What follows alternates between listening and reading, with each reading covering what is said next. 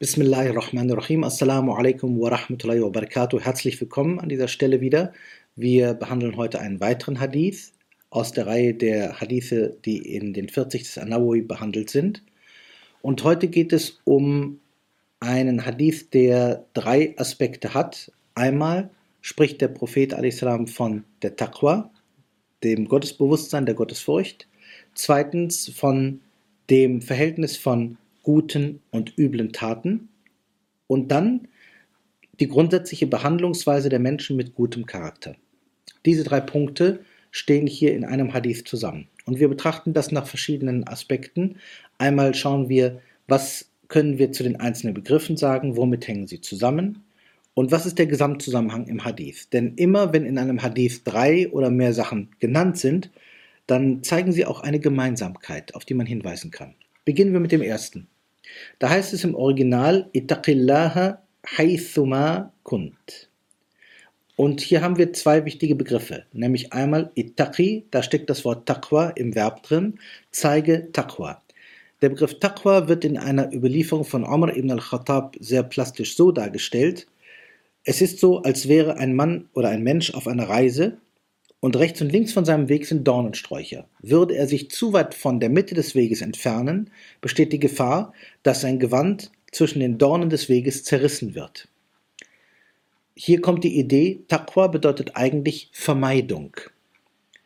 Äh, zum Beispiel äh, Atqa at-Tariq, ich vermeide einen Weg. Taqwa bedeutet, dass man eine bestimmte Vorsicht walten lässt, um ein Ziel zu erreichen. Stichwort, wenn ich äh, sage, ich habe Taqwa vor Allah, dann habe ich Ehrfurcht vor Allah und aus Respekt vor Allah vermeide ich bestimmte Handlungen. Oder wenn man sagt, Ittaqillah, ähm, habe äh, Taqwa bezüglich Allahs, kann es auch heißen, vermeide eine Verhaltensweise gegenüber den Menschen aus Respekt gegenüber Allah. Diese zweite Interpretation scheint hier nahe zu liegen, denn sie passt mit der dritten Äußerung zusammen, wo es heißt. Also das heißt, und behandle die Menschen im Sinne eines guten, vortrefflichen Charakters. Das würde ja zu dieser zweiten Interpretation von Taqwa eher passen. Im ersten Teil heißt es aber Haythuma. Das heißt, wo immer und wie immer du auch bist. Interessant ist der Begriff Hayth kann bedeuten wie oder auf welche Weise. Wenn ich sage Haythuma, kann das bedeuten, zeige Taqwa bezüglich Allahs, Gottesbewusstsein, Gottesfurcht, wie immer wir das sehen wollen, wo immer du bist und wie immer du bist. Das heißt, in jedem deiner Zustände, in Ort und Zeit und persönlichen Beziehungen. Und das heißt, es gibt nicht den Punkt, dass ich einmal Taqwa zeige und einmal nicht. Es ist eine generelle Ausdrucksweise. Dann kommt etwas Spezielleres. Da heißt es, und lasse der schlechten Tat eine gute folgen, damit die gute die schlechte auslöscht. Da ist ein Begriff, der heißt äh, Tamhuha. Mahu bedeutet auslöschen. Man sagt, wenn ich auf einer Tafel mit einem Schwamm die Kreide auslösche, dann ist das auch Mahu. Wenn ich etwas Geschriebenes aufweiche, ist es Machu. Wenn ich eine Farbe abwasche von einer glatten Oberfläche, ist es Machu. Dieser Begriff des Auslöschens ist nicht unbedingt der eines Vernichtens. Es bedeutet, eine Sache wird so beseitigt, dass sie keine Rolle mehr spielt. Tatsächlich ist das ja so. Wenn ich zum Beispiel eine gute Handlung tue nach einer schlechten, die schlechte ist ja nicht ganz und gar weg, aber sie ist in ihrer Wirkung nicht mehr da. Das sagt das Wort Mahu auch. Eine ähnliche Formulierung findet sich im ehrenwerten Koran äh, zur Aufhebung der Ayat, wo es auch heißt, und wir heben keine Ayah auf, als dass wir nicht eine bessere als sie bringen. Das ist ein ähnlicher Kontext wie hier. Die Idee, Allah hebt eine Ayah in ihrer Wirkung auf und bringt eine andere, die genauso oder besser ist. Hier heißt es dann aktuell, und der Mensch soll eine schlechte Handlung quasi auslöschen, indem er eine bessere bringt. Gemeint auslöschen in ihrer Wirkung nicht in ihrem Sein. Sie ist immer noch da am jüngsten Tag. Und hier gibt es den dritten Teil und behandle die Menschen mit allgemein gutem Charakter. Jetzt könnte man sagen, was ist die aktuell, was ist die allgemeinste Aussage und was ist die speziellste Aussage? dann könnten wir sagen, die Menschen mit gutem Charakter zu behandeln, ist eine sehr allgemeine. Eine gute Handlung zu tun, um eine schlechte aufzuheben, ist schon eine speziellere Anweisung. Und der Begriff, die Taqwa zu zeigen, wo und wie immer man ist, ist wieder eine, die etwas allgemeiner ist. Jetzt könnte man fragen, wie hängt das denn zusammen?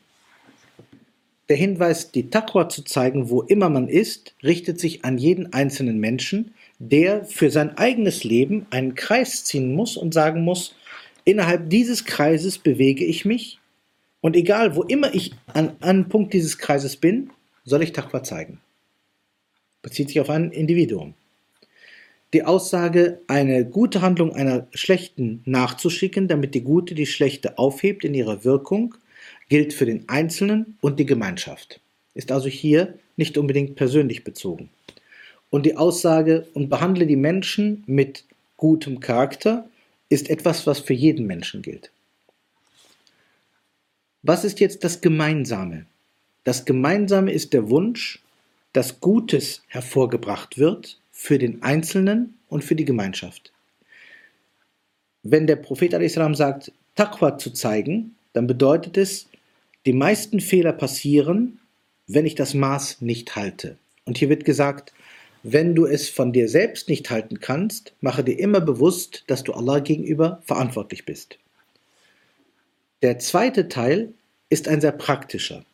Wenn du erkannt hast, trotz aller Sachen mit Taqwa, dass du vielleicht hier und da in diesem Kreis, in dem du handelst, nicht perfekt gehandelt hast, dann wähle den Punkt aus, wo du nicht perfekt gehandelt hast, nicht gut gehandelt hast und schiebe hier eine gute Handlung nach. Die Idee ist, niemand wird perfekt handeln können. Man wird immer einem Menschen gegenüber Fehler machen oder einer Sache gegenüber. Und das heißt, auch wenn ich mich bemühe, redlich bemühe und vielleicht auch gute Erfolge dabei erziele, mache ich doch immer Fehler. Und wenn ich einen Fehler mache, dann soll ich speziell auf diesen Fehler hin auch etwas Positives danach setzen. Sozusagen, ich soll die Lücken auffüllen.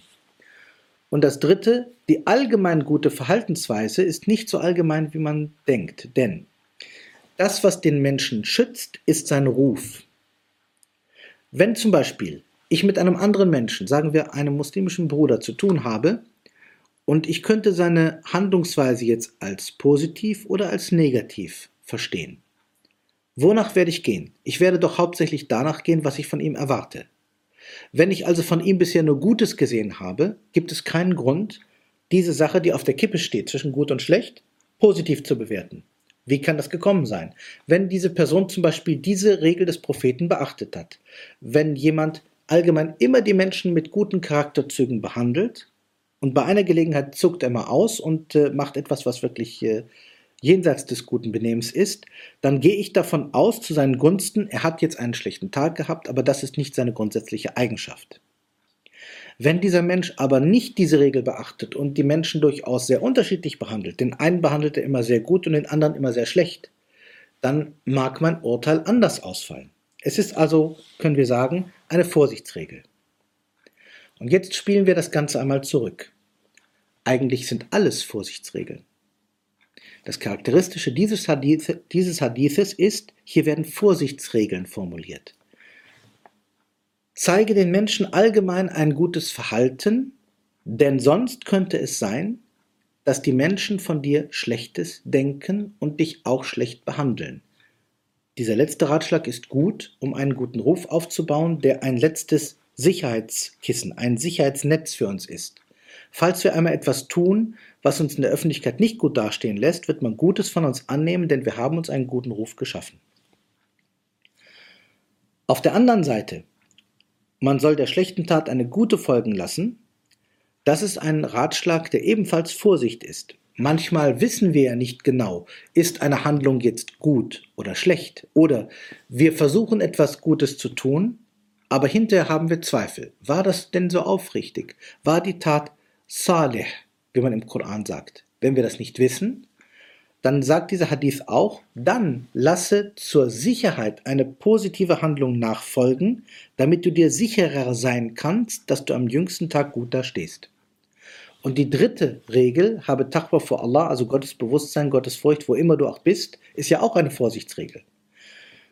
Das heißt, wenn ich mir das zur Grundregel mache, immer vorsichtig zu sein im Umgang mit der Schöpfung, Allahs, um Allahs Willen, dann habe ich eine grundsätzliche Vorsichtshaltung, die mich von vielen Verhaltensweisen ja grundsätzlich schon abhält. Das heißt, der gemeinsame Rahmen ist hier offensichtlich, alles drei sind Vorsichtsregeln mit dem Ziel, gesellschaftliche Missstände und Probleme im Verhalten von vornherein nicht zuzulassen. Und jetzt kommen wir zu einem wichtigen Punkt, dass wir nämlich sagen, was passiert, wenn das nicht behandelt werden kann? Was passiert, wenn das nicht so eingehalten werden kann? Wenn ich zum Beispiel grundsätzlich in manchen Bereichen die Taqwa nicht hundertprozentig halten kann oder nicht gut halten kann, dann riskiere ich, dass Allah zu einer bestimmten Zeit bezüglich einer bestimmten Sache mit mir nicht zufrieden ist. Wenn ich sehr viele schlechte Handlungen habe und mich nicht bemühe, zumindest ein paar gute nachfolgen zu lassen, dann muss ich befürchten, dass am jüngsten Tag die Waagschalen der Gerechtigkeit nicht zu meinen Gunsten ausschlagen werden. Und wenn ich die Menschen grundsätzlich nicht mit positiven Charaktereigenschaften behandle, dann muss ich davon ausgehen, dass früher oder später mir ein Teil der Menschen ein Feind sein wird und dass das kurzfristig nicht zu lösen sein wird. Auf irgendeine Art und Weise. Das sind die konkreten Folgen, die wir zu erwarten haben. Das heißt, einige Folgen sind dunyawi, diesseitig. Das ist das Verhältnis zu den Menschen, hauptsächlich. Dann haben wir einige Beziehungen, die sind ukhrawi, jenseits bezogen, nämlich die Handlungen, denn es geht ja um die Bewertung der Handlungen vor Allah und das ist hauptsächlich eine jenseitige Frage. Und das dritte, die Taqwa zu zeigen, ist wichtig im Diesseits für unser Jenseits, ist quasi das verbindende Glied. So könnten wir das sagen. Kommen wir noch ein, zweimal zu bestimmten Begriffen. Es heißt Haithuma, das ist nicht ein ganz üblicher Begriff. Das ist immer gemeint in jeder Situation, in jeder Lage, in jeder Zeit. Es ist also quasi ein allumfassender Begriff. Der Begriff Tamhuha in dem Teil, damit die positive Handlung die negative auslöscht, Tamhuha bedeutet in ihrer Wirkung. Egal ob die Handlung noch da ist, aber sie wird keine Auswirkung haben bei meiner, bei meiner Beurteilung am jüngsten Tag. Hierhinter steht auch die Vorstellung, dass eine positive Handlung, eine Hasana, wenn die Absicht richtig ist, es schaffen kann, meine Abrechnung am jüngsten Tag zu verändern. Das ist ja keine kleine Aussage. Und das gute Verhalten der Menschen ist Grundlage für ein vernünftiges Sozialleben im Diesseits. Deswegen wird hier auch Khuluq verwendet. Khaliq an Khaliq Nasa bi Khuluqin Hasan. Was ist jetzt hier der Bezug? Drei Bezüge gibt es zu Ayat und anderen Hadithen. Der erste Teil, Ittaqillaha, ist in etlichen Ayat beschrieben. Hier kommen wir also zum Taqwa-Verständnis, was auch koranisch sich belegen lässt. Bei dem Begriff lasse eine gute Tat einer schlechten folgen, hier haben wir verschiedene äh, Ayat. Es gibt mindestens eine Stelle, in dem ein ähnlicher Begriff verwendet wird. Und so schicke auch ähm, eine Hasana Anasaya hinterher, Tamhuha. Das wird auch koranisch erwähnt. Diese Formulierung kommt auch koranisch mindestens einmal vor. Und dann haben wir die Frage von Khuluqin Hassan. Das bezieht sich auf Hadithe, die vor allen Dingen von Aisha überliefert sind, ähm, dass der Prophet entsandt wurde, ähm, auf dass er die Charaktereigenschaften der Menschen vervollkommne. Hier wird der Begriff von Akmal, also vervollständigen, perfekter machen, oder Ahsan, schöner machen, verwendet. Das heißt, hier im letzten Teil haben wir auch einen Rückbezug zu manchen Hadithen. Das sind die drei Bezüge, die diesen Hadith wieder in einen größeren Rahmen hineinsetzen. Damit möchte ich enden. Assalamu alaikum wa rahmatullahi wa barakatuh.